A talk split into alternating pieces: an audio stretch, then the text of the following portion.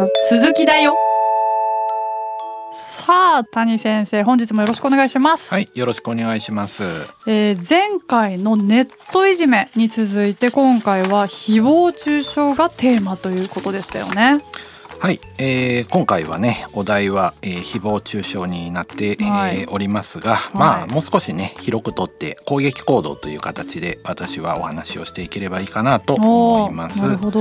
まあ誹謗中傷についてはねよく今話題になってますので、はい。その定義とかの話をした上で、まあ、心理学においてですねそのネット上での攻撃行動は、えーどうして行われるのかとか攻撃行動と性格の関係などについてもお話ができればいいかなと思っております。はい。はい。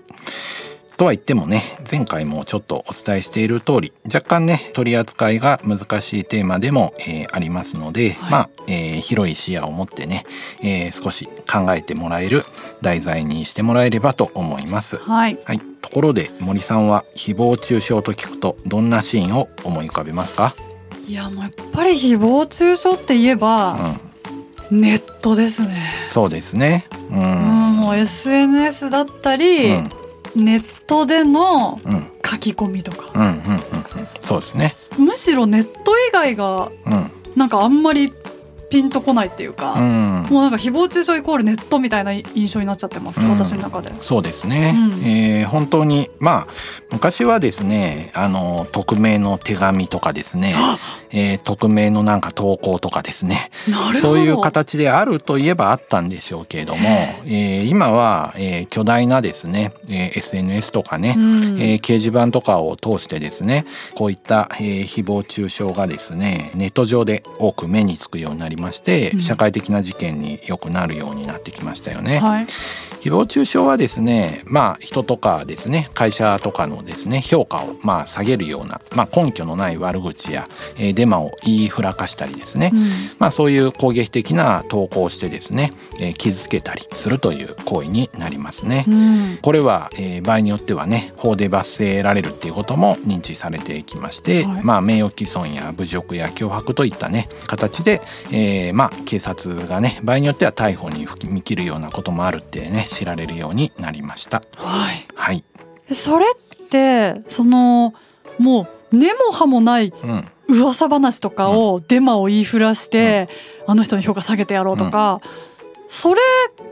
か、うん。なんかじ事実をなんか言いふらすみたいななんか違うんですか、その。そこはやっぱりちょっと違いがありますね。どちらかというと、はい。まああのある程度根拠がないようなですね。不十分な、うん。えーそういうデマとか悪口とかの方が、うん。えー誹謗中傷に近いかと思われます。へえ、うん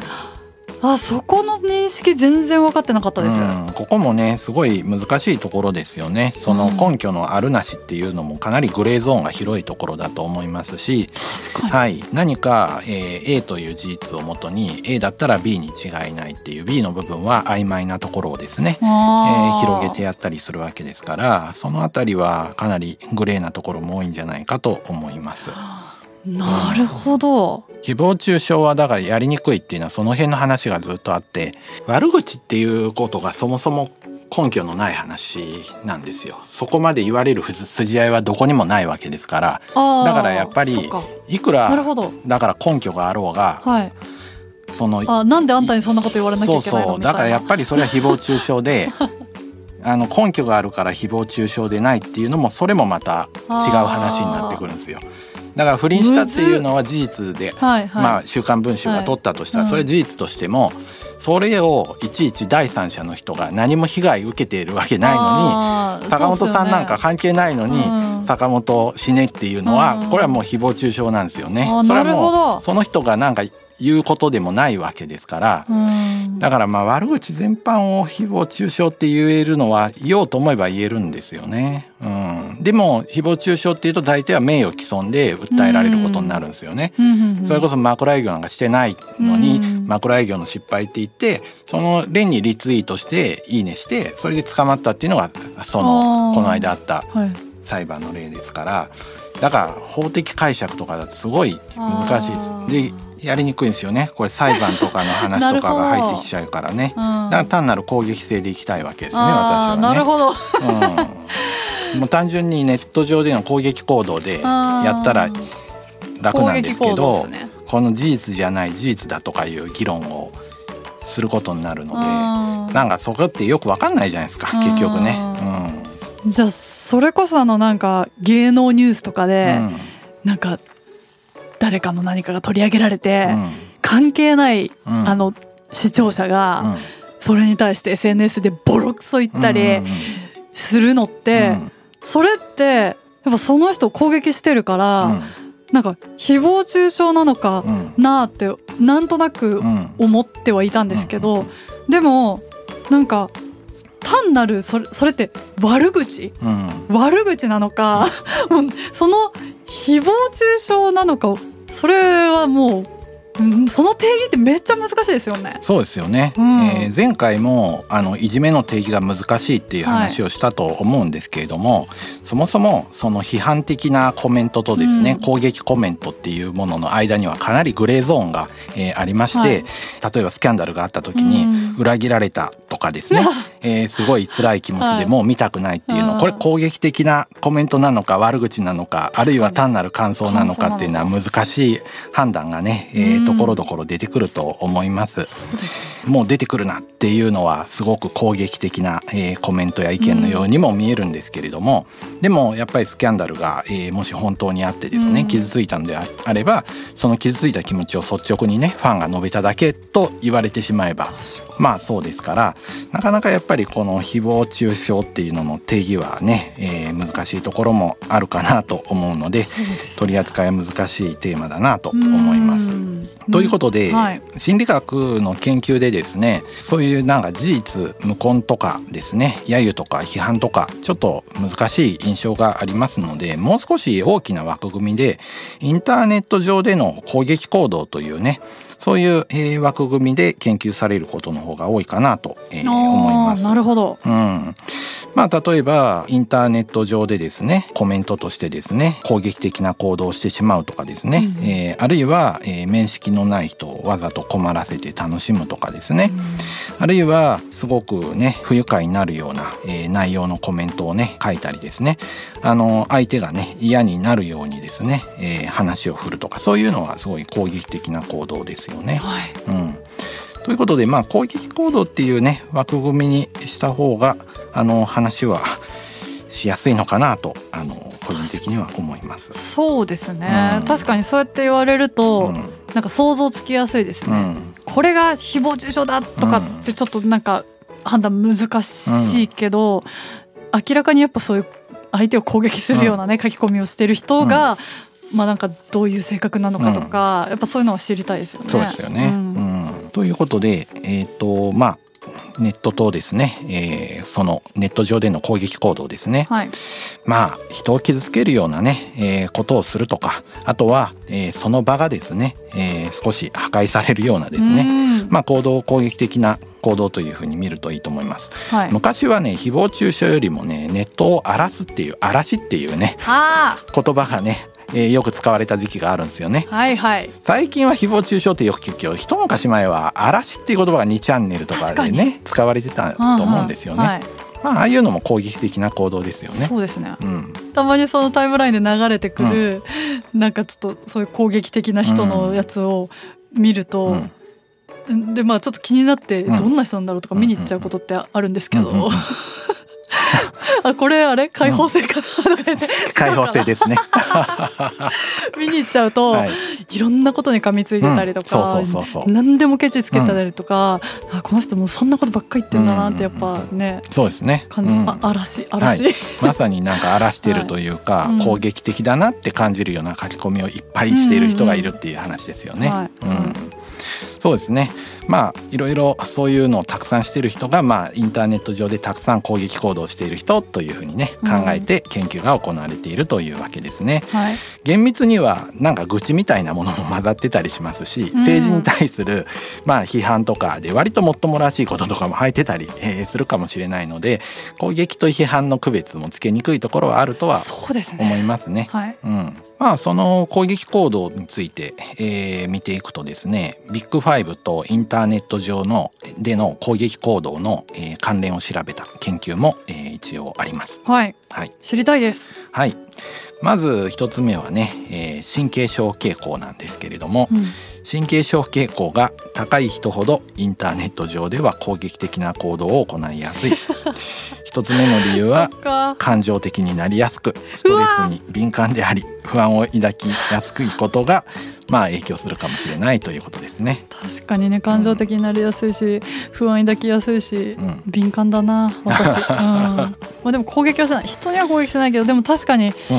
なんか攻撃的なこと言われると言い返したくなっちゃいますね、あそこは確かにあるかもしれないですよね、うん。うん、わやっぱり神経症傾向か、そこは関係してるよなやっぱ。あとはですね、はい、えー、外交性については、うん、外交性が低い人の方がインターネット上では攻撃的な行動を取りやすい。うわやっぱり、ね。はい、やっぱりでもやっぱりって決めつけるのよくない。よくないけどイメージがなんかしやすかった、うん、うん、そういうことですね、うん、うん、社交的なつながりやコミュニケーションにおいて外交性が低い人は不安を感じやすく、えー、ネット上で、えー、自己防衛的にまあ攻撃的な行動が、えー、見られるのかもしれませんね。そうか、うん、やっぱその外交性が高いと、うまくコミュニケーション取ろうと、行動しそうというか、でもやっぱそれがちょっと内向的な人の方が、まあ、苦手な面、側面があるから、やっぱネットの中でその溜まった鬱憤だったりとか をなんか吐き出しちゃうようなイメージはありますよね。そうですよね、うん、ただまあリアルでの攻撃性とまあ関係しやすいのは外交性が高い方がちょっと攻撃的なところがね、えー、少しだけあるんですよね。リアルだと。ネットだと内向的な人の方が攻撃的なんだけど現実画面では外交的外交性が高い人の方がちょっと攻撃的なんですよね。なるほど、うん、ここは違うとこだと思います。そあそこじゃあ、結構差が出ますね。うん、なんかネットいじめの時は、対面だろうが、ネット上だろうが、なんか傾向そんなに差がない印象でしたけど、なんかその攻撃性っていう意味では、直接なんか喧嘩するか、そのやっぱネットの中でやるかって結構正確でそうですね。そうですよね、うん。で次が開放性なんですけれども開放性が高い人はあまりネット上では攻撃的な行動が少ないという傾向があります。まあ、高い人はねいろんな異なる意見とか視点をね受け入れやすいしさまざまな情報に対して開かれているということで多様な意見に対してですねオープンなのでですからまああまり攻撃的にならないのではないかといったこともね考えられてます。そうかで残りのね、えー、協調性と勤勉性なんですけれどもやはり協調性が低い人が攻撃的であり協調性が高い人は攻撃的ではないということになります。そうなんだ、うんやっぱ協調性が高い人は調和とか協力を重視して対立を回避する傾向がありますのでその分協調性が低い人はやっぱり攻撃行動はですねリアルでも取りやすいしネットいじめも、えー、ちょっとまあ多いという傾向がありましたし大人になってのネット攻撃の研究でも やっぱりあの攻撃をしやすいという傾向がまあ見れるんですね。そっかもうとにかくやっぱ協調性は争いを、うん、まあ回避するかしないかみたいなそうですよね。ってことですよね、うん、でやっぱ協調性高いとできるだけ争いたくないっていうか、うん、はい、だからそイコールも攻撃もししない方向になるんですかね。うん、ううね。はい、で勤勉性はやっぱり低い人の方がですね攻撃しやすい。勤勉性が高いと攻撃はねしないという傾向になりますね。あじゃあ結構ビッグファイブで傾向が出ますね、そうですね。ネットいじめとここは傾向が一緒ですね。まあ確かに勤勉性高かったらこんなことをしてはダメだみたいなね、うん、人を傷つけては。ダメだ。ダメだみたいなね、ね、ルールを守らねばというね、うんうん、ことがありますよね。この SNS やってて、うん、誹謗中傷、そんな多くされたとは思わないんですけど、まあやっぱ傷つくことって今まであって、そういう時にね、やっぱ神経症傾向私も高いから、さっきも言いましたけど言われたら、私も感情的になっちゃうし、うん、そのスルーできないんですよ。全く。ス,、ね、スルースキルっていうのはどうなんだろう。スルースキルある人はどんな性格なんだろう。楽観的な。そう神経症傾向が低い人じゃないですか。ね引っかからないわけですからね。どっちかというと。いやすごいよな。やっぱ、うん、なんかよくこのなんか誹謗中傷がすごい問題になった時に、うん、スルースルースキルを身につけるべきだってすごい言われたっていうか、うん、同じこのミュージシャンとか、うん、なんか人前に立つような仕事してる子たちとよくそういう話になるんですけど、周りの人はそんなんスルーすべきだよって結構言うんですよ、はい、なんかいちいちそんな気にしてたってしょうがないよみたいな、うん、なんでこの傷ついてる側がスルースキルを身につけなきゃいけないってそんな風に言われなきゃいけないのってめちゃめちゃムカついてたんですよね。全くその通りですね。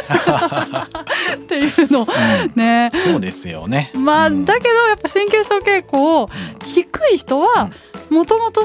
その割とスルーできるっていうね、うん、性格の違いはやっぱ元からあるのかもしれないですよね。そうですよね。あの私の神経症傾向ね高いからまあ喧嘩売られたら買うは買うんですけど 買いたいは買いたいんですけど買い方はあの勤勉性も高くて協調性もあの平均ぐらいだから、揉めたくはないですよね、うんうん、なんでこんなことをあなたは言ってくるの？私はそんなことないですよ、話せばわかるでしょ。今度直接会って話しましょうよ。みたいな、ちゃんと解決したいっていう気持ちで買う。攻撃はしたくないんだよな。っていうことでねめちゃめちゃ葛藤してますね、うん、うん、でも最近あんまないな。最近はあのミュート機能をうまく使ってます。あ大事ですね、うん、そういう機能すごく重要だと思いますそうですね、うんちょっと誹謗中傷の話こんなところですか？もう1話ぐらいねいけそうな気がします。ネタがあります。とまず、はい、性格だけでやっぱり攻撃行動が決まるわけではないのでもうちょっとねその攻撃行動に関する心理学研究があるので、その話をね後半で話せるといいかなと思いました、はい、やっぱり話し出すといろいろ出てきます、ね、そうですね。じゃあまた次回にしますか。はい、はい。というわけで今回は誹謗中傷、まあ、攻撃行動をテーマにお送りしました、うん、それでは次回もお楽しみに。さようなら。ビッグファイブ私って何者？心理学雑談では月額500円でサポーターを募集していますサポーターになっていただいた方には番組オリジナルステッカーをお送りして月1回の収録の一部を見学してもらいながら質問にも答えていこうと思います。詳しくはこのエピソードの概要欄からチェックしてください。あなたもこの番組の輪に入りませんか？たくさんのご参加お待ちしています。